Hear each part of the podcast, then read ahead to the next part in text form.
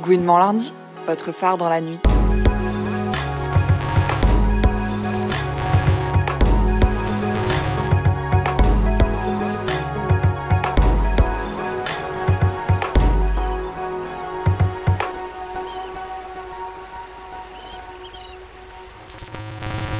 Bonsoir les auditrices et auditeurs de Gouinement lundi, vous êtes bien sur Radio Fréquence Paris Pluriel. Je suis Sophie et j'ai le plaisir de co-animer l'émission de ce soir avec Isabelle. Donc ce mois-ci, votre émission lesbienne mensuelle aborde enfin une question qu'on se pose toutes. Comment vieillir et vivre bien quand on est lesbienne? C'est une question que les plus anxieuses et planificatrices d'entre nous se posent depuis leurs 20 ans, alors que d'autres l'évitent soigneusement, tant il est vrai qu'on est dans une société qui valorise la jeunesse et qui rend les vieilles et les vieux invisibles. Mais a priori, si on meurt pas trop tôt, bah, on sera toutes un jour des vieilles gouines. Et pourtant, on n'en connaît pas tellement des vieilles lesbiennes, puisque la plupart d'entre nous sont issus de familles hétéras. Alors on est allé chercher des personnes qui militent pour les vieux et vieilles LGBT, pour qu'elles nous racontent leur perception de la vieillesse, les défis qui sont spécifiques aux lesbiennes, leurs lieux de rencontre, leurs projets et leurs envies. Et ces personnes avec nous ce soir, ce sont d'abord bah, Danielle Dreyfus, coprésidente de l'association Les Audacieuses et Audacieux, une association qui réunit des vieilles et vieux LGBT pour créer des habitats partagés euh, participatifs. Bonsoir Danielle. Bonsoir. Et nous avons aussi avec nous en plateau Dominique Lefebvre, psychologue, sexologue et membre du collectif Association Great Pride, qui milite pour, je cite, lutter contre l'invisibilité des seniors LGBT retrouver des liens de solidarité et créer un environnement dans lequel nous nous sentons accueillis en tant qu'individus avec ses désirs, son orientation sexuelle et son identité de genre. Avec nous également Paul Martel, bénévole au collectif Senioritas, qui propose des activités sociales pour les lesbiennes âgées au centre LGBT de Paris. Bonsoir. Bonsoir. L'été, quand il fait beau soleil, je vois souvent passer de vieilles qui marchent en se tenant le bras. Elles s'arrêtent à tous les dix pas quand j'entends leur éclat de rire.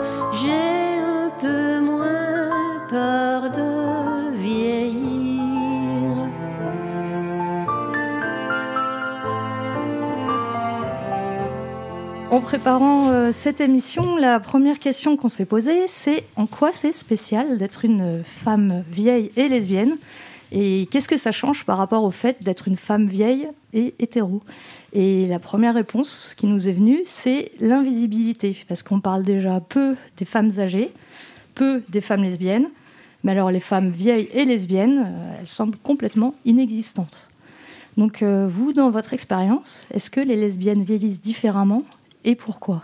Alors peut-être euh, Daniel? Euh, moi, je pense que c'est la même invisibilité euh, sociale parce qu'on n'a pas, il n'y a pas marqué sur notre tête euh, qu'on est lesbienne. Après, le, bien vieillir lesbien, c'est d'être en sécurité et dans un, dans le sentiment de ne pas être discriminé. Et ça, c'est à co- co-construire entre, entre nous tous et toutes parce que euh, actuellement la société elle est euh, quoi qu'on le dise euh, même si ça a un peu évolué plutôt homophobe quand même. Donc vivre dans un milieu hétéronormé c'est pas possible. Vieillir dans un milieu hétéronormé c'est pas possible. Paul? Oui, alors, euh, mon activité au centre LGBT euh, qui s'adresse aux senioritas, c'est effectivement des sorties de la convivialité et essayer de sortir le plus possible. Et là, évidemment, c'est à double, à double titre, parce que ce sont des dames âgées, avec des cheveux blancs, et lesbiennes. Donc, quand je les emmène dans les restaurants, je, n'hésite pas euh, à imposer euh, un groupe euh, comme celui-là. Ça peut aller de 15, 20, 25 personnes. Évidemment que ça doit un peu interroger. Quelquefois, on nous a dit, mais où sont vos hommes? Ben, Il n'y a pas d'hommes. Voilà. Et c'est ça, vieillir, lesbienne, âgée, avec des cheveux blancs. Voilà, c'est d'être visible, c'est de rendre visible à double titre. Et vous, euh, Dominique ben Moi, je dirais qu'en effet, comme vous l'avez fait remarquer, que vieillir, c'est normal. Hein, et dès la naissance, on vieillit et on avance en âge. Euh, mais tout dépend de quel droit humain on a pu avoir depuis les années 60 pour devenir une, ce que vous appelez actuellement une, vieille femme euh, lesbienne avancée en âge, donc, et par rapport aux droits qui ont évolué. Donc, si on est, si on est de manière visible, si on vieillit de manière visible, c'est quand même lié à, la possibilité de pouvoir l'affirmer de pouvoir maintenir euh, cette, euh, cette, affirmation de soi. Et puis ça renvoie à une expérience particulière avec des stratégies, euh, je dirais des stratégies de femmes qui se sont invisibilisées, donc pouvant en effet créer des phénomènes d'isolement. Euh, vous avez parlé de la question euh, comparative avec des femmes hétérosexuelles. Euh, c'est vrai que le côté invisible et ignoré dans la vie et la reconnaissance de l'identité homosexuelle et de l'orientation, en dehors d'une forme d'isolement et d'impossibilité de s'affirmer, c'est que les femmes, souvent hétéros, ont un rôle et une image à tenir en cimentant une famille souvent et en ayant un rôle, en élevant des enfants, en étant un petit peu, on va dire, la morale dans une famille. Donc ça, le, droit à avoir euh, des enfants, on va dire, c'est relativement récent dans les femmes lesbiennes qui maintenant le disent, ont des enfants. Et donc, euh, quand elles, peuvent se rencontrer avec euh, leurs consoeurs, on va dire, avec d'autres femmes hétéros et, et, homosexuelles, qui se retrouvent souvent dans des activités de convivialité. Euh, donc, c'est pas nécessairement cloisonné, même si les différences dans l'affirmation de soi sont, particulièrement plus marquées pour les personnes vieillissantes. Mais le, vieillissement touche toutes les femmes, euh, ainsi que les hommes, bien entendu. Mais là, on est là pour parler des femmes et, plus particulièrement des femmes homosexuelles et lesbiennes. Euh, c'est que le vieillissement, ça touche une discrimination qui s'appelle l'agisme et qui concerne quasiment toutes les femmes dès l'âge de 50 ans. Merci Dominique. Alors on a parlé de sécurité, de vieillir de façon visible, d'isolement, aussi du rôle ou de la, un peu de la place qu'on prend dans la famille. Nous, on, s'est interrogé aussi, puisqu'en jusqu'en 1981, l'homosexualité était pénalisée, considérée comme une maladie mentale euh, par l'État et l'OMS. Donc on peut imaginer que quand on grandit dans ce monde-là, euh, les lesbiennes devaient souvent omettre, dissimuler ou ne pas vivre leur vie affective. Et du coup, bah, Là, vous, vous êtes là aujourd'hui pour témoigner. Vous, qu'est-ce qui vous a permis de vivre euh, ouvertement votre lesbianisme dans cette société qu'on imagine encore plus hétéronormée euh, qu'aujourd'hui? Moi, c'est très simple. C'est le mouvement de libération des femmes euh, dans les années 70 qui était composé 80% de, de lesbiennes et qui était un endroit euh, de rencontre et d'affirmation de, soi. Après, il y a eu les scissions avec les féministes hétérosexuelles qui ont commencé à critiquer, à dire que ça faisait pas joli euh, d'avoir trop de lesbiennes. Et donc, on a créé après plein de groupes. Hein. Je les ai un peu notés là, les Gouines Rouges, qui ont été très célèbres, juste après le QR, qui était un, mouvement mixte, mais très évolué. Après, il y a eu des groupes qui s'appelaient C'est dommage, parce que quand on disait à un homme qu'on était lesbienne, il nous répondait Ah, c'est dommage, vous êtes trop mignonne. Et puis, il y a eu le cuir, le miel. Il y a eu aussi Lesbia Magazine, dont Paul était pendant un certain temps euh, rédactrice en chef. Et puis, il y avait la Maison des femmes. Donc, il y avait, il y avait une émulation militante extraordinaire. Et c'était toujours dans la joie et dans le plaisir. Et puis, il y avait des boîtes, il y avait des bars, il y avait des lieux partout. Maintenant, c'est le désert. Oui, on, reviendra euh, là-dessus euh, plus tard dans l'émission. Euh, et, vous, Paul alors moi, je l'ai vécu différemment parce que moi, j'ai été mariée, j'ai des enfants et j'ai été hétéro pendant 20 ans à peu près. J'étais lesbienne avant. J'avais bon, une petite une relation et puis finalement, j'ai rencontré après le, garçon qui est devenu mon mari. J'ai eu, on a eu des enfants ensemble. Et moi, quand je suis rentrée dans le milieu lesbien et que j'entendais, euh, oh là là, les pauvres, euh, les hétéros, dans, le milieu hétéronormé, écoutez-moi, franchement, je, rectifie parce que je me suis jamais sentie dans un milieu dit hétéronormé. Je dirais plutôt que ma vie, 20 euh, ans de femme hétéro, a plutôt été hétéro-diversifiée parce que j'ai pu faire enfin, tous les styles que j'ai voulu. Je, suis passée partout, voilà. Et je, je me suis privée de rien. Euh, Et en plus, euh, effectivement, quand on est euh, femme, euh, enfin, quand on est femme hétéro, on, colle à fond dans sa société, avec les enfants, avec tout ça. On n'est pas, on n'est pas en dehors de la société. Ce que j'ai peut-être remarqué après dans, mes, tentatives de couple lesbien, c'est j'ai beaucoup, enfin, je n'ai pas supporté, je dirais, l'enfermement du couple lesbien. Euh, j'ai pas trouvé, j'ai pas trouvé cette liberté dont on entendait tellement parler. J'ai pas trouvé, euh, le, je sais pas, la relation amoureuse était, euh, j'ai trouvé moi plutôt étouffante, vraiment. Mhm. Un couple, pour moi, le couple lesbien restait un couple très fermé, très très très restreint. Voilà, donc j'ai donc j'ai choisi plutôt de, m'engager dans beaucoup de choses, de rester libre j'ai fait ce choix. Vous avez fait le choix du célibat lesbien. Le célibat, le célibat choisi. Voilà. Le célibat choisi. moi, je voudrais revenir, donc euh, si, vous permettez, je prends la parole.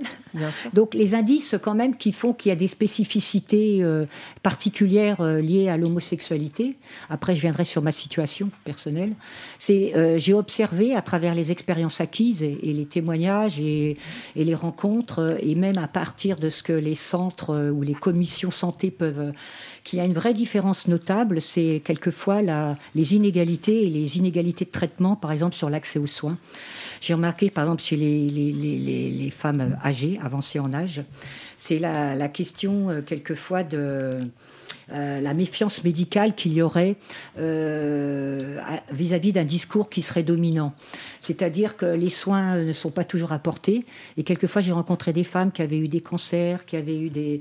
parce qu'elles faisaient pas de mammographie, qui avaient eu des, des problèmes de, santé liés justement à une absence de soins. Et ça, je voulais dire que c'était quand même très, très différent du monde hétérosexuel, où le suivi, qu'il soit gynécologique, ou, enfin, est beaucoup plus accentué.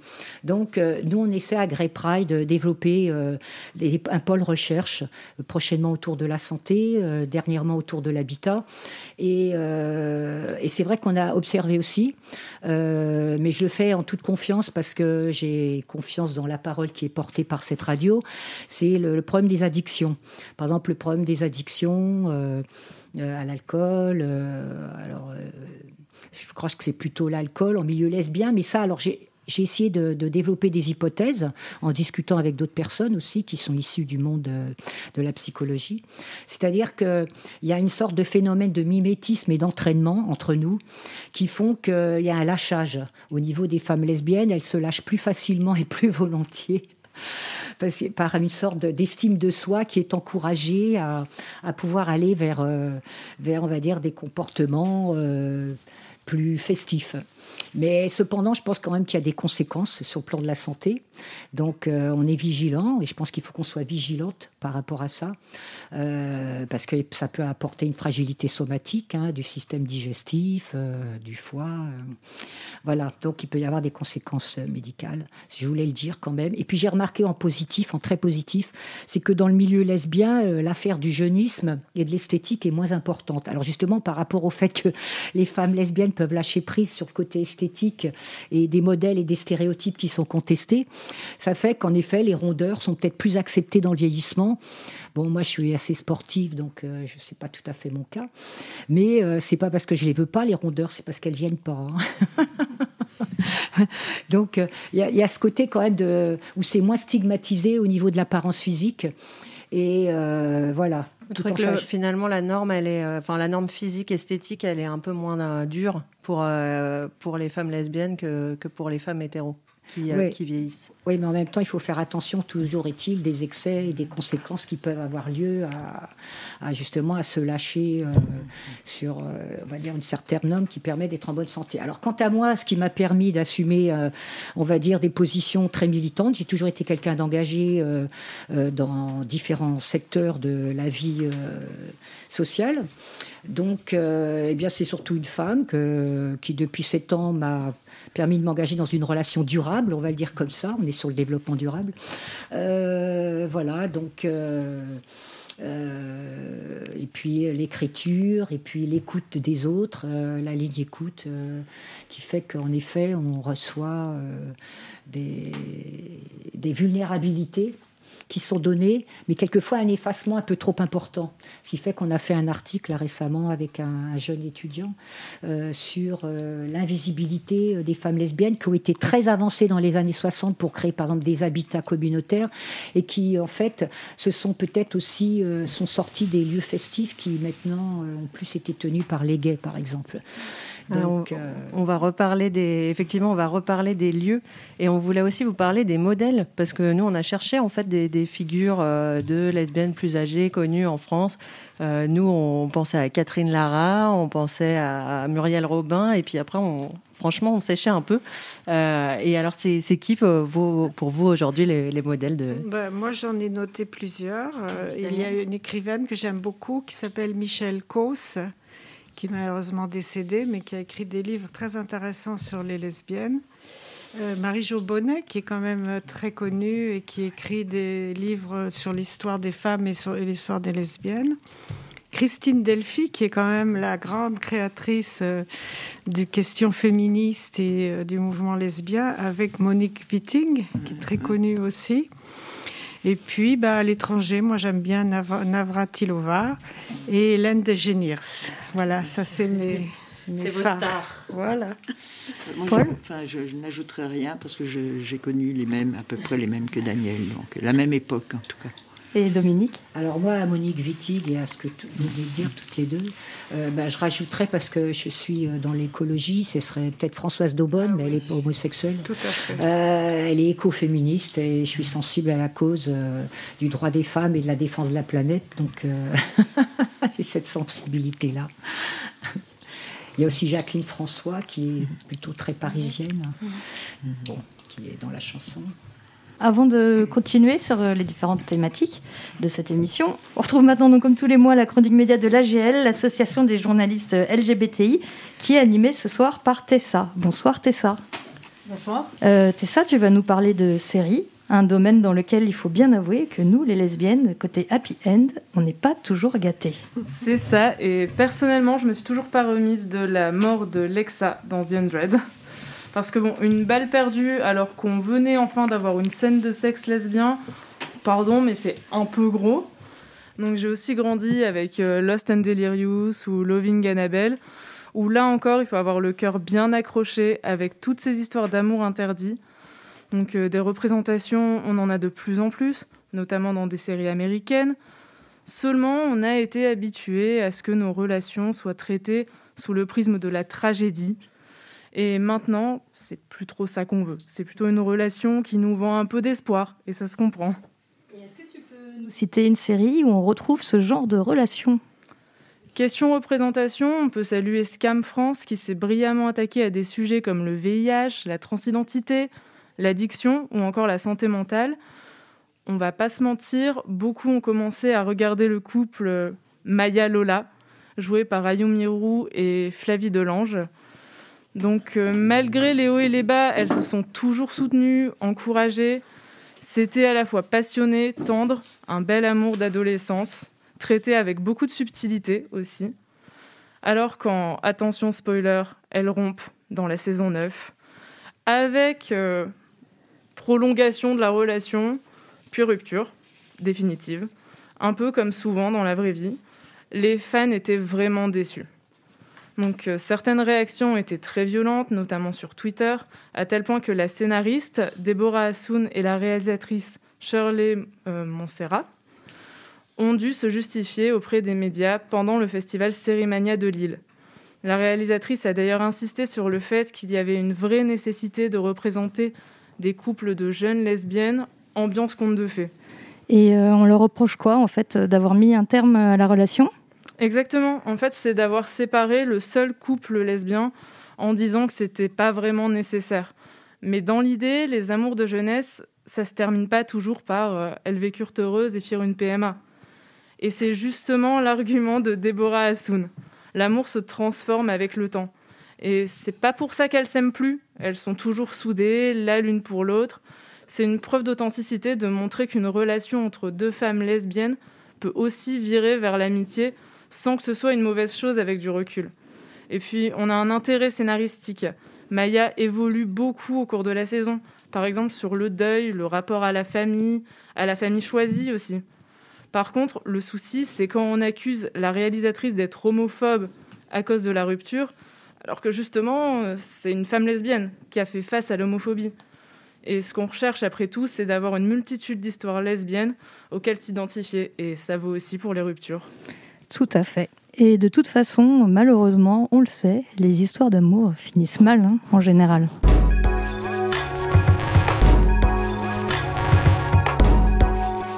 Place à notre première pause musicale avec le titre Beg for You de l'icône Charlie XCX. Sur ce morceau issu de son cinquième album Crash paru cette année, nous pouvons également entendre la voix de la musicienne Rina Sawayama qui a fait récemment son coming out queer. À toutes les lesbiennes en longue distance, et on sait qu'il y en a, ce morceau vous est dédié.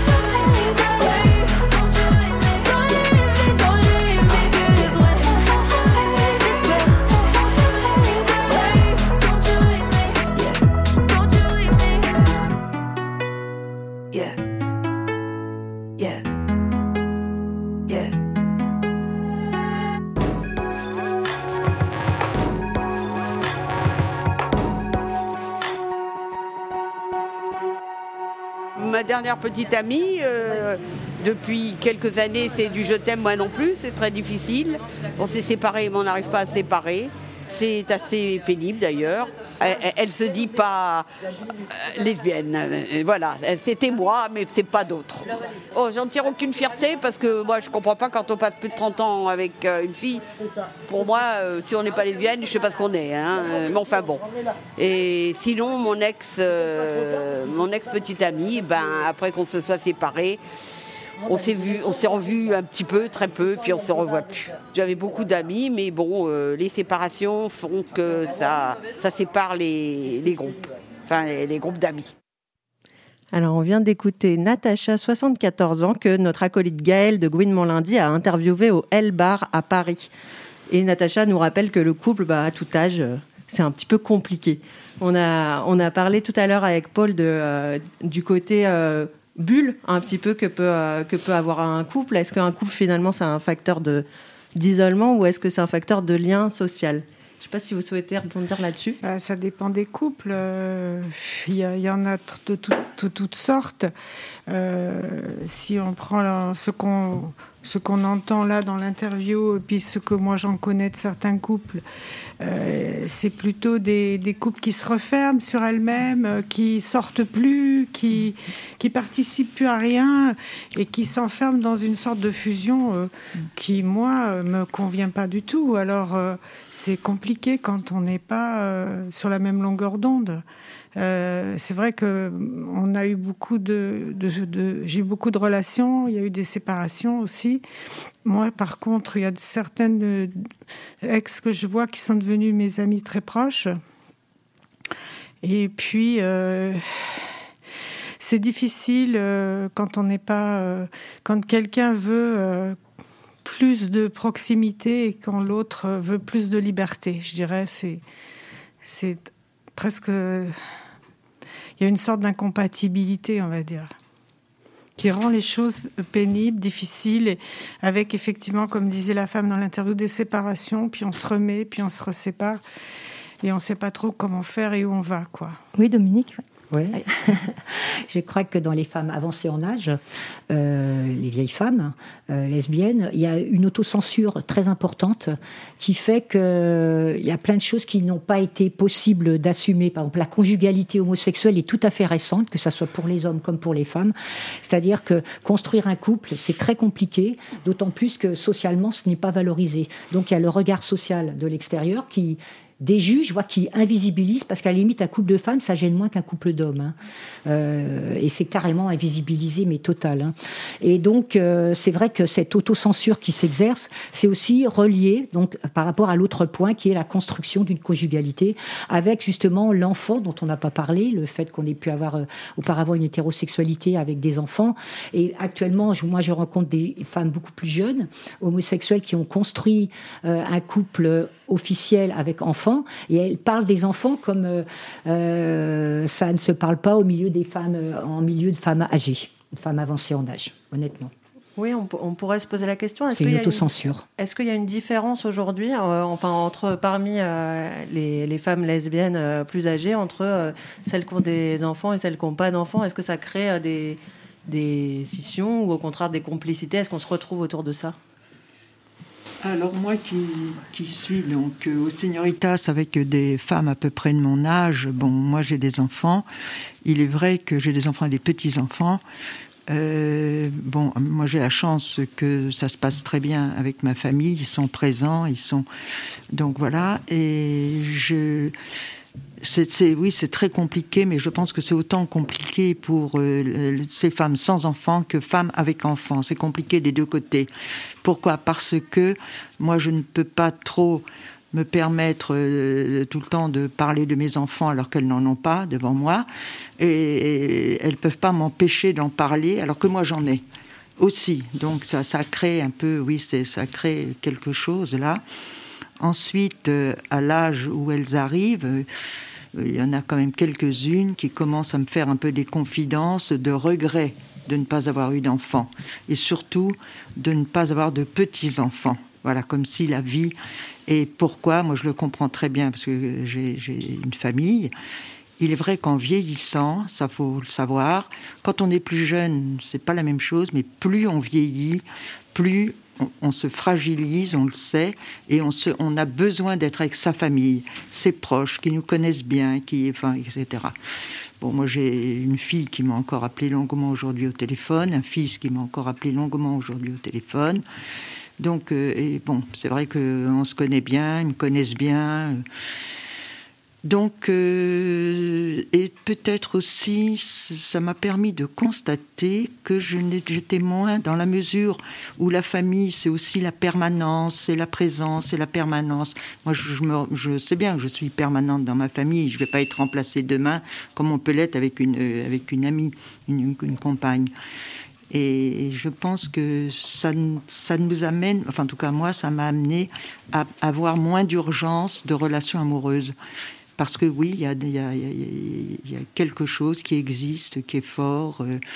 Euh, et confiant, et confiant surtout. Et, je rajouterais quand même que face à cette oppression qui était intériorisée comme une, comme une autocensure, c'est que c'est, comme dit un très bon ami gay de Grey Pride, c'est une forme de stérilisation sociale, c'est-à-dire que socialement, ces personnes se sont senties euh, ben, à ne pas, en parler.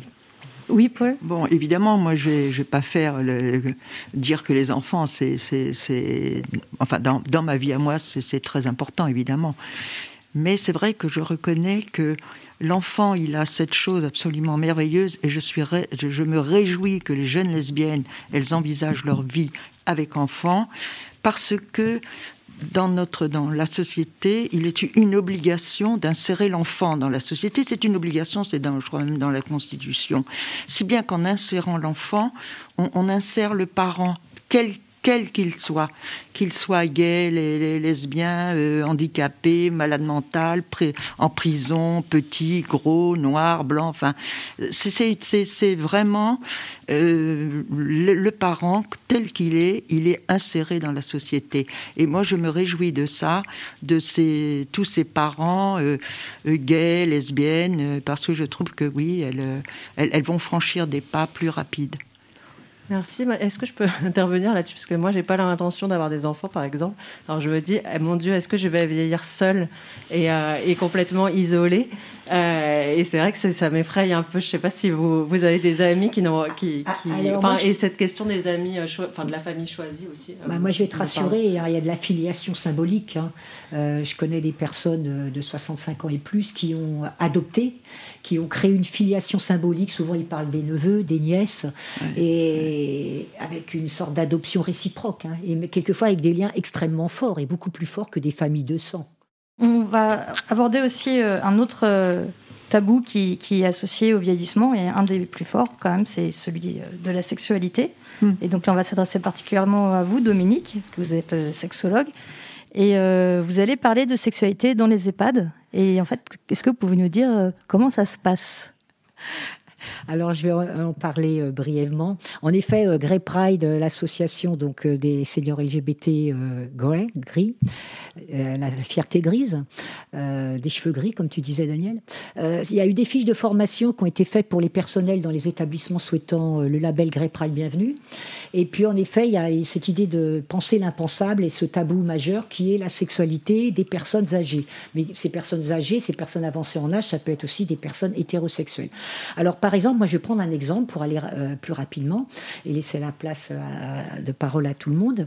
C'est, euh, par exemple, on a été faire discuter suite au film qui s'appelle Pour la vie un documentaire qui est très bien fait, que vous devez connaître, où on voit des couples âgés homosexuels vivre ensemble.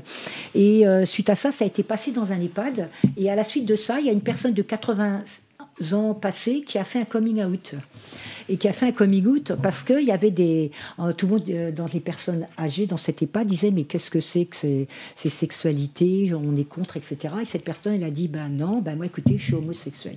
Donc vous imaginez à 80 ans dans un EHPAD faire un coming out. Euh, par contre, c'est vrai que je pense que pour ces personnes de 85 ans et plus, pesait beaucoup le tabou, justement, il n'y a pas de sexualité hors des liens du mariage. Donc un vieux monsieur a dit ça à ses copines, parce qu'il y a un homme valide pour trois femmes valides quasiment. Et il leur a dit il n'y a pas de sexualité en dehors des liens du mariage. Donc là, on est vraiment euh, fait euh, sur, les, sur des tabous quoi, et des représentations sociales euh, hyper normatives sur la sexualité. Quoi. Merci. Donc on voit des films déjà pour pouvoir en parler. Daniel, vous souhaitiez réagir? Non, non, pas du tout. Alors je propose qu'on écoute un autre témoignage. C'est la question que je me pose, moi quand est-ce que je vais rencontrer quelqu'un maintenant? Parce que je suis quand même toute seule euh, depuis 2011 et c'est pas facile. Et heureusement que j'ai des copines, des amis proches. C'est compliqué quoi. Euh, je veux dire, si je vais, euh, je sais pas, dans un bar tel que le Barouf là, je vais rencontrer qui quoi? Je vais aller vers qui? Alors Odile se pose cette question toute simple, mais comment on fait pour se rencontrer aujourd'hui? Euh, Où est-ce que les lesbiennes avancées en âge se retrouvent? Daniel? Oui, alors donc, euh, puisque Odile parle des bars, euh, moi, il y, a, un certain temps où je n'y vais plus, bon, pour plusieurs raisons, parce que je bois pas ou parce que bah, il n'y a que des jeunes pratiquement dans les bars. Euh, donc pour se rencontrer, c'est pas pas le lieu. Alors là, le centre LGBT euh, de Paris a créé des, des activités qui s'appellent euh, Rainbow d'or. Donc c'est plein d'ateliers, mémoire, self-défense, la danse. Donc c'est pas fait hein, pour se rencontrer, mais c'est un moyen de rencontrer des personnes. Donc c'est mixte, c'est très sympa. Après il y a le milieu associatif aussi qui permet ça. Donc après, on parlera des audacieux, des audacieuses. Et puis il y, a Cinéfable qui euh, a lieu chaque année euh, en novembre, bon, qui a été un peu bousculé par le Covid. Et puis là, il y avait le tango aussi, où on pouvait aller danser. Bon, là, ça va, on espère qu'il va être pris et que ça va reprendre. Hein. Et puis euh, voilà, ben, pour le mélange des âges, là, je vois pas de lieu intergénérationnel maintenant. Non, j'en vois pas. Donc pour euh, le mélange intergénérationnel, il faut aller au centre LGBT. Il y a le vendredi des femmes qui prend euh, tous les âges. Voilà. Et effectivement, comment les, lesbiennes âgées peuvent se rencontrer euh, le centre LGBT a, créé ce groupe de senioritas. Pourquoi? Parce que donc de, lesbiennes âgées, à partir de, de, 55 ans à peu près, parce qu'il n'y avait rien pour, euh, cet âge-là. Les garçons, eux, s'étaient organisés, ils avaient créé déjà leurs associations de retraités, mais pour les lesbiennes retraitées, il n'y avait rien. Donc, euh, ça a été créé pour effectivement euh, lutter contre l'isolement et puis essayer de garder une dynamique sociale. Euh, euh, donc euh, nous disposons de salles au centre LGBT où on peut se réunir, qui nous sont réservées, et où il y a des ateliers. Il y a entre autres un atelier qui s'appelle Transmettre, où chacune peut parler d'elle, de son expérience, etc. Donc voilà. Ensuite, il y a un atelier jeu où chacune peut amener des jeux, on partage des jeux, enfin, c'est très, euh, c'est très ludique, euh, toujours avec euh, des, des, à partager, des, des goûters, voilà. Il y a également donc les restaurants, ça c'est ça a beaucoup de succès.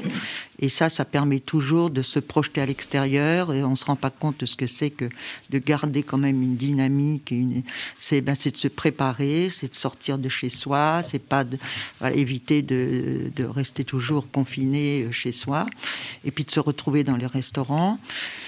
Donc euh, il y a ça. également, il y a les sorties musées, beaucoup. Enfin, donc tout ça, c'est fait par des bénévoles, euh, senioritas. Et à peu près, il, peut y avoir de une à deux activités par semaine. Donc euh, c'est déjà pas mal. Donc on se retrouve comme ça. il y a des fois aussi des soirées théâtre. Donc voilà, et il y a effectivement donc les, ateliers Rainbow qui sont réservés aux plus de, aux plus de 55 ans et qui sont euh, financés par euh, la ville de Paris, une partie, la sécurité sociale, toujours pour le bien-être des personnes âgées, leur, le, la lutte contre la solitude et puis garder, rester autonome. Quoi. Voilà, donc effectivement, il y a tous les bars, on peut se rencontrer, les activités euh, annuelles euh, comme Cinéfable, et puis, et puis tout ce qui existe au centre. Il y a beaucoup de choses au centre LGBT de Paris. Voilà, donc oui, finalement, euh, c'est bien, il y a vraiment beaucoup de choses. Et, vous, Dominique, est-ce que vous sortez? Et si oui, oui, oui. alors, moi, je suis dans deux groupes, en fait, parce qu'il y a Grey Pride, où il y a la convivialité. Alors, c'est aussi quand même une association politisé, donc qui porte un discours, donc comme un think tank, un think tank to do, c'est-à-dire penser et faire, cercle de réflexion et d'action. Et dans les actions, en effet, il y a la convivialité, mais cependant, je suis dans un autre groupe qui s'appelle l'Estime, et euh, où c'est un groupe de femmes qui existe depuis quelques années seulement, et qui pense beaucoup à des écolieux. C'est beaucoup axé aussi sur l'écoféminisme et, des lesbiens, et euh, inclusif. Donc, euh, il y a aussi les vacances. Il y a des croisières, euh, voilà, il y, a des choses qui existent déjà. C'est vrai qu'avec le confinement, ça s'est un petit peu, on va dire, amoindri mais il y a quand même pas mal d'activités de, ce type. Alors, par exemple, là, je reviens d'un week-end qui est à Bonneuil-les-Eaux, qui est une maison associative ouverte à toutes les associations LGBTQIA+, et euh, qui permet justement de... On est en train de travailler sur l'intergénérationnel, où c'est une association euh, qui s'appelle Galipette, qui fait faire du sport, la gymnastique douce, la gymnastique douce et adaptée euh, aux personnes seniors. Et, et, en fin de compte, à travers ça, on crée un partenariat. Et ce qui fait quand même que c'est très intéressant d'engager des partenariats interassociatifs. Merci Dominique. Et puis on n'en a pas, trop parlé de la ligne d'écoute. Euh, peut-être aussi pour des personnes qui ne peuvent euh, pas trop sortir, mais à Grey Pride, vous avez une ligne d'écoute. Comment est-ce qu'on y accède? Et puis en général, quelles sont les demandes des, femmes qui appellent? Alors, euh, on va dire qu'il y a de moins en moins de femmes qui appellent. Au départ, il y avait pas mal de femmes qui appelaient, qui étaient soit en couple en, ayant perdu leur partenaire, parce que souvent, comme vous l'avez fait remarquer toutes les deux, c'est que quand il y a couple, il y a isolement, un retrait social. Et c'est quand on perd euh, sa partenaire qu'à ce moment-là, il y a envie d'aller retrouver les autres. Et par exemple, récemment, là au centre, une personne de 85 ans vient me voir. Ça faisait 55 ans qu'elle vivait avec quelqu'un.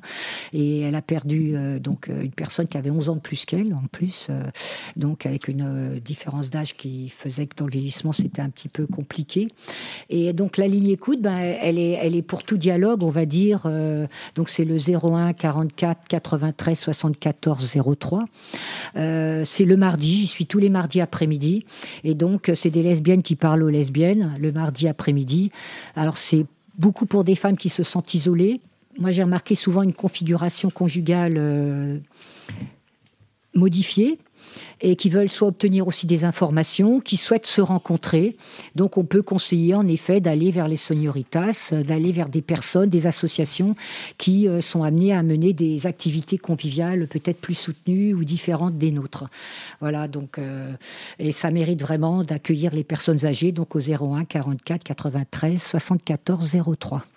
Très bien, merci. Et on va écouter encore un petit témoignage d'Odile qui a encore quelque chose à nous dire. Moi, ce qui me plaît, au moins, euh, c'est que j'ai des, des copines euh, lesbiennes qui sont euh, plus âgées que moi et je les sens, s'il y a quoi que ce soit, je les sens assez proches, quoi, un peu solidaires. Elles sont pas là aux aguets de ce qui pourrait m'arriver ou quoi, mais je les sens plus proches que certaines femmes que je côtoie comme ça dans des soirées ou voilà, voilà. C'est des copines sur qui je peux compter, quoi. S'il m'arrive quelque chose, comme moi, il y a des copines, elles peuvent compter sur moi. S'il leur arrive quelque chose, je serai là. Et là, euh, ce qu'on entend à travers euh, ce que vient de dire Odile, c'est vraiment l'importance de l'amitié dans la vie des lesbiennes, euh, et notamment d'avoir des amies lesbiennes qui vont être aussi proches qu'une famille, quelque part, et avec qui il y a vraiment une solidarité spécifique. Est-ce que vous, vous avez constaté ça et est-ce que vous pensez vraiment que c'est un, un besoin spécifique chez les lesbiennes d'avoir ce lien euh, avec euh, d'autres lesbiennes. Daniel Moi, je, je, je, pense comme ça. Maintenant, je ne je peux pas parler pour toutes les lesbiennes, mais pour moi, Daniel, l'amitié, c'est fondamental. Alors après, les amis, euh, j'ai pas que des amis lesbiennes, j'ai des amis hétéros, j'ai des amis hommes hétéros et gays. J'en ai pas des tonnes, hein, parce que des amis, on n'en a pas des tonnes. Mais je sais que le peu d'amis que j'ai que je mets sous le mot ami, hein, c'est-à-dire solide et, profond et, fiable, eh bien, c'est comme, dit Odile, je peux compter sur, sur elle et sur eux, ils peuvent compter sur moi. C'est ça, c'est important. D'autant plus qu'à l'inverse de, de Paul, malheureusement, j'ai zéro famille, moi. Mais vraiment zéro. Donc ma famille, c'est mes amis. C'est obligé. Et est-ce que vous pensez vraiment qu'il y a peut-être un enjeu spécifique chez les lesbiennes, justement, qui peuvent être plus isolées, peut-être euh, avec moins de famille et moins d'enfants? Euh, dans ces probablement, probablement, ça joue, oui. Paul? Alors moi, j'ai eu une autre idée quant à ça. Euh, je pense qu'il ne faut pas toujours mettre l'accent que sur euh, le fait que ce soit des amis à tout prix. Moi, j'ai lancé une idée d'un réseau de proximité. Par exemple, ça s'est ressenti pendant le confinement, mais rien n'interdisait que euh, on pouvait très bien créer un réseau de proximité, c'est-à-dire venir en aide à celle qui est dans, mettons, le même arrondissement ou l'arrondissement d'à côté. Paris est très grand, il y a plein d'arrondissements, et effectivement, en créant un réseau comme ça dit de proximité, quand une a besoin de, là, je sais pas, il lui arrive quelque chose quelque chose de pouvoir l'aider. Et il ne faut pas, vu nos âges euh, qui avancent euh, maintenant, il ne faut pas attendre qu'on ira voir l'ami euh, à l'autre bout de Paris. je crois qu'il faut aussi créer un réseau mmh. comme ça de proximité. Et je l'avais lancé aussi pendant le confinement, d'essayer de voir celle qui est dans l'arrondissement d'à côté, la rue d'à côté, essayer, puisqu'on avait une heure de sortie ou deux, et essayer de, de, se faire des petites balades ensemble pour que rompre l'isolement. Il est difficile de créer quelque chose si ça ne repose que sur euh, euh, l'ami, l'amitié, c'est mon ami, ça va si je fais que si elle me plaît, si elle me plaise pas, je fais pas. Enfin, c'est un vrai problème, moi ça je trouve. On, ne dépasse pas quelque euh, chose. Il faudrait dépasser. Il faudrait dépasser pour être plus solidaire, c'est ça, organiser aussi des réseaux de proximité. des réseaux de proximité, de solidarité. Alors à Paris, ça n'a pas très bien pris. J'avais présenté ça dans un ciné-fable euh, au cours d'une réunion et ça a très bien marché, ça a très bien été repris par euh, des, les, les, femmes de Strasbourg, les femmes de Lille, euh, peut-être plus en province. Et moi, ce que je, enfin, ce que je pense dans, le, dans nos relations avec ces femmes de province, elles recherchent beaucoup nos activités de Paris et moi, ce que je pense, je leur conseille d'essayer de rejoindre le centre LGBT de leur région. Il y en a ailleurs aussi, où le groupe euh, gay et, de créer de créer un groupe en province. C'est ça qui serait euh, s'organiser pour créer un, important. Groupe dans chaque euh, lieu. Voilà, faire des groupes de province. Merci. Vous souhaitez intervenir Oui, ben c'était pour peut-être introduire cette idée de qu'on est en train de travailler et réfléchir sur la question affinitaire. Nous, c'est au cœur de notre questionnement actuellement. C'est qu'est-ce qui est affinitaire ou pas? en fait, c'est très compliqué parce qu'on pense, c'est pas toujours comme tu viens de le dire, Paul. C'est pas nécessairement l'ami. Euh, euh, ça peut être en effet un réseau sur lequel on peut compter. Ça peut être des amis euh, de proximité, on va dire euh, communautaire, mais pas nécessairement. Pas nécessairement dans la communauté lesbienne, pas nécessairement dans la communauté LGBT gay. Euh, c'est une proximité, on va dire, d'empathie. la question affinitaire qu'il faut absolument poser. Alors on va se la poser, mais on va d'abord écouter un titre. Vous voyez le titre What's Up des Four Non Blondes, qui est un morceau des années 90 qui était systématiquement passé à la fin des Pride des nuits parisiennes. Eh bien, la chanteuse de ce morceau, Linda Perry, est en fait une productrice et auteure incroyable et accessoirement une lesbienne mariée à l'actrice Sarah Gilbert. Elle a produit beaucoup de tubes, de Pink, de Christina Aguilera, de Britney Spears, et notre dévolu s'est porté sur What You Waiting For, un des morceaux pop les plus brillants de la décennie, chanté par Gwen Stefani et sorti en 2004.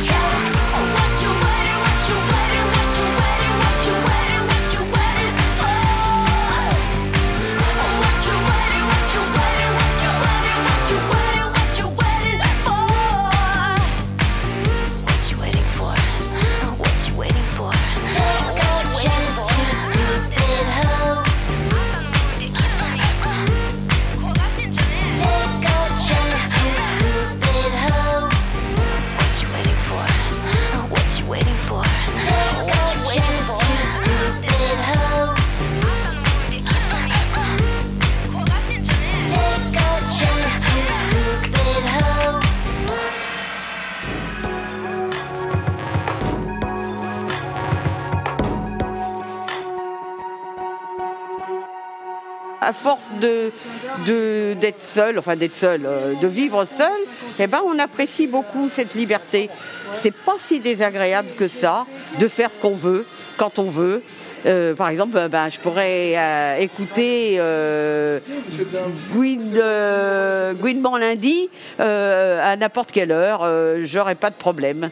J'aurais même pas besoin de me mettre des écouteurs pour pas que l'autre personne soit embêtée parce que bon, euh, voilà. Non, non, c'est ça plutôt du bon. C'était à nouveau Natacha qui nous vantait les mérites de la vie en solo.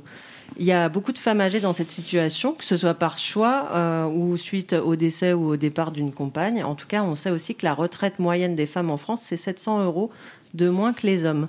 Donc dans ce cas-là, euh, vivre seule avec moins d'argent, quelle solution trouver pour à la fois rester entourée et faire face aux dépenses de la vie quotidienne? Daniel, euh, on vous propose de nous parler un peu plus en détail des audacieuses et des audacieux qui, qui a un projet qui répond en partie à ces questions. Alors les audacieuses et les audacieux sont, ont été créés depuis trois ans euh, par euh, Stéphane Sauvé, qui est un ancien directeur d'EHPAD et qui euh, est gay et qui ne supportait plus les discriminations diverses et variées qu'il voyait dans ces établissements. Donc on est parti sur l'idée d'un habitat participatif et inclusif qui permet de rompre l'isolement, de prévenir les pertes d'autonomie et de favoriser le lien social. Donc euh, aussi par rapport aux difficultés économiques, euh, en particulier de celles des lesbiennes, et certains gays aussi qui sont pas très riches, il y aura des, dans ces habitations des logements euh, à, à loyer très modéré la première maison de la diversité, donc s'appelle la maison de la diversité, va ouvrir à Lyon euh, à part près en 2024 ou 2025. Et c'est très important parce que euh, euh, il y a beaucoup de difficultés, en particulier pour trouver des financements. Et donc, si cette maison existe, elle sera un, miroir et, un, et un, pour pouvoir en créer d'autres. Alors, parallèlement à cette maison, euh, les associations des audacieuses, comme le Señorita, organisent des. Euh, il y a quatre pôles d'intervention. Hein. C'est favoriser le lien social par des activités de, loisirs conviviales, apéros, débats, thématiques, sorties culturelles et festives.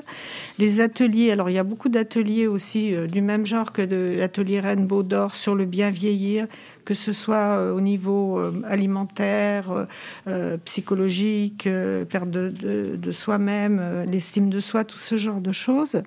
Qui, permettent de lutter aussi contre la, perte d'autonomie et faire de la prévention. Et puis, il y a un nouveau pôle qui sera de sensibiliser les acteurs du secteur de la gérontologie aux besoins spécifiques des seniors LGBT et ce projet de la maison de la diversité. Donc, euh, vous voyez, c'est pour euh, le bien-être et la bonne santé psychique et physique, pour euh, faire, favoriser les rencontres et le lien social, lutter contre les discriminations et c'est aussi alors basé sur des valeurs qu'on va partager. Alors on a travaillé pendant longtemps sur construire aussi une charte Et euh, comme ces habitats se, développent de plus en plus en France, puisqu'on est un peu en retard sur d'autres pays, nous faisons partie d'une étude nationale avec l'association Alage, qui travaille justement sur vieillir en, préservant ses choix, penser l'autonomie par l'entraide et innover au croisement de l'habitat et du vieillir. Et donc l'étude s'appelle Rhapsodia. Et ça veut dire recherche, action participative, solidarité, domicile, innovation dans l'âge. Et c'est penser l'autonomie par l'entraide jusqu'où Parce que dans cette maison, euh, il y aura des logements privés de différentes tailles, et il y aura des lieux communs où on partagera euh, des repas, des activités, du sport. Et puis, euh, il y aura une buanderie pour chacun n'ait pas une lave-linge. Et là, on, a, on est allé avec Rhapsodia visiter à, Bruxelles quatre endroits qui existent déjà. Et on a eu des tas de conférences et de on avance dans la construction du projet qui qui doit prendre en compte des tas de données. Et justement, euh, la question de l'affinitaire est très importante parce que c'est pas parce qu'on est gay ou qu'on est lesbienne qu'on s'entend. Hein. C'est pas on, reste des humains avec nos caractères euh, particuliers, nos difficultés. Donc c'est dans ces maisons-là, on va tâcher de se choisir un minimum. Donc on se choisit, mais c'est pas vraiment une coloc. On est d'accord que c'est ah non, c'est pas le même projet. C'est des appartements privés avec salle de bain et cuisine. On est chez soi. C'est-à-dire qu'en fait, le concept, c'est je suis, on est chez soi et on est chez nous. C'est-à-dire il y a le soi et le nous. Il y a des espaces privés et des espaces partagés. Voilà. On va bientôt euh, attendre euh, la, fin de l'émission. Euh, peut-être, Dominique, si vous voulez, vous avez aussi travaillé à Grey sur cette question de l'habitat. 2016-2017, il y a des groupes qui se sont constitués. Alors il a fallu se lancer parce qu'à un moment, on peut réfléchir en effet, mais il faut se lancer dans l'action. Donc il y a déjà eu une colocation parisienne qui s'est ouverte, qui pour le moment rassemble des garçons, enfin des hommes, et euh, qui est un partenariat avec la ville de Paris, donc sur des logements sociaux, euh, qui pour des personnes, on va dire précaires, alors précaires matériellement, mais aussi psychologiquement. Moi, ce que j'appelle la précarité psychologique, c'est la difficulté à aller vers l'autre, donc euh, à se retrouver justement dans l'isolement. Donc ça, il y a cette précarité-là à, prendre en compte, et on est pour le moment sur des colocations, ce qui est un habitat partagé. C'est pas facile parce que ça demande beaucoup de proximité et un travail de fond à mener. Mais puis que, en fait, c'est quand on est ensemble que les gens se rendent compte que quelquefois le vivre ensemble, il suffit pas d'être sous le même toit tous ensemble pour être vraiment dans cette notion de vivre ensemble. Alors peut-être que pour les femmes lesbiennes, euh, je pense qu'il faudra qu'on crée des lieux spécifiques euh, qui seront à définir. Ça peut être sur un étage, dans un quartier. Euh, en effet, il faut élaborer une charte, comme tu viens de le dire, pour chaque habitat qui va se construire. il va falloir lever des fonds aussi, parce que la question de l'argent, quand même, elle est très importante. Et puis, euh, soit on pense à économiser dans le vieillissement pour euh, le partager dans l'habitat. Euh, donc, il faut qu'on crée des nouveaux modèles. On est dans cette dynamique-là de créer des nouveaux modèles pour vivre et vieillir ensemble comme on l'entend, avec qui on veut. Parce que le grand, le grand débat de Grey Pratt, c'est de dire que la personne avancée en âge n'est pas un objet, ne peut pas être traitée comme un objet de soin, ni comme un objet d'attention, et qu'on on veut prendre soin les uns des autres, et qu'on le pense dans le sens d'une forme d'inclusivité. Voilà, donc il y a des vraies euh, revendications à mener avec des projets novateurs autour de valeurs partagées. Et moi, je pense que ce sont des lieux de résistance à des normes qui sont impossibles à vivre quand on a connu, on va dire, une forme de, solidarité amicale, d'une certaine manière, qui fait que de vieillir seul dans son coin ou même en couple, ça paraît quelquefois très insuffisant. Euh, et c'est pas nécessairement ce vers quoi on a envie d'aller. Merci beaucoup euh, Dominique et, Daniel. Vos projets ont l'air euh, vraiment super. On, espère qu'ils vont vraiment se concrétiser. C'est déjà commencé. Hein. Oui.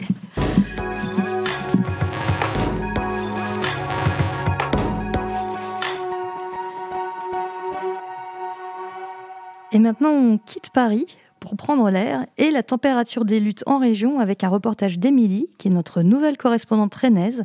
Et pour Gouinement lundi, Émilie a glissé son micro dans une causerie du FRAP. Alors le FRAP, c'est le Front révolutionnaire anti-patriarcal. Bonjour, du coup, euh, moi c'est Isaac et euh, je suis un membre euh, du collectif La Frappe. le collectif René. Donc c'est le Front révolutionnaire antipatriarcal. Donc c'est un collectif qui a été créé il y a plus d'un an et demi maintenant. Et nos luttes sont transpédéguines, antifa, etc.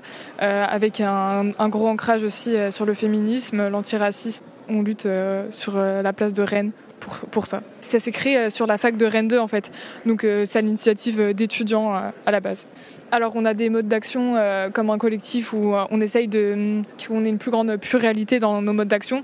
Donc ça peut être ça peut être tout simplement de la communication, d'informer, donc ça soit plus pédagogique avec de l'éducation dite populaire. On a aussi des actions plus militantes avec des actions directes comme la, la Prade radicalisée qu'on a organisée. Donc c'était l'objectif c'était de politiser une Pride.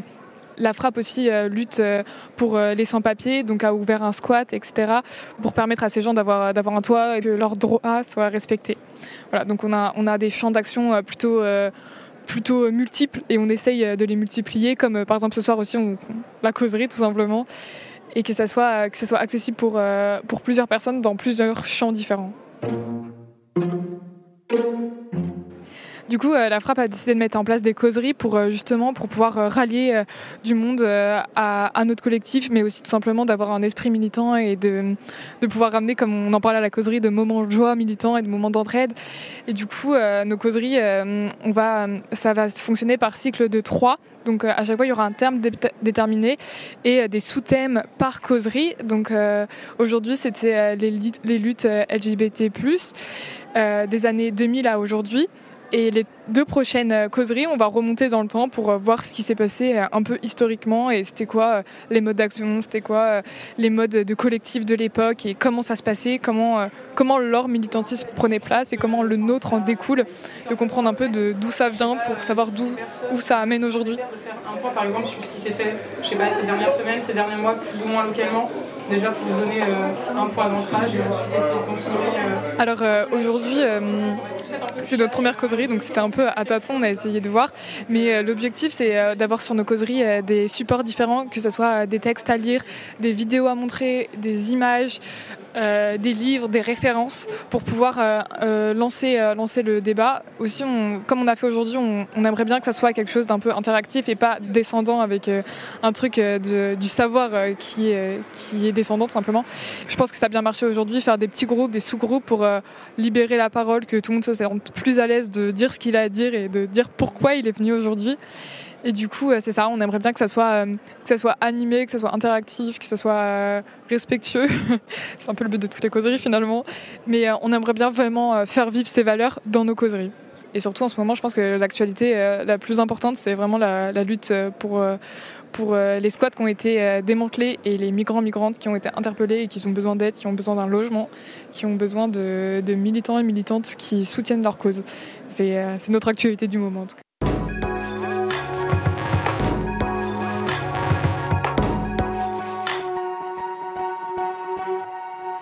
Et c'est déjà la fin de l'émission. On espère que vous avez passé un bon moment avec nous. Merci beaucoup à nos trois invités, Paul, Daniel et Dominique, pour euh, la richesse de tout ce que vous avez apporté, tout le travail que vous accomplissez.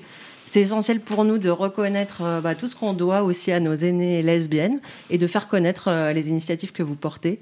Et en tout cas, moi, quand je serai vieille, j'espère que je vivrai euh, dans une grande maison avec plein de copains et des chats et que j'aurai euh, la même énergie que vous pour continuer à faire, des, à faire plein de projets. On vous prépare le terrain.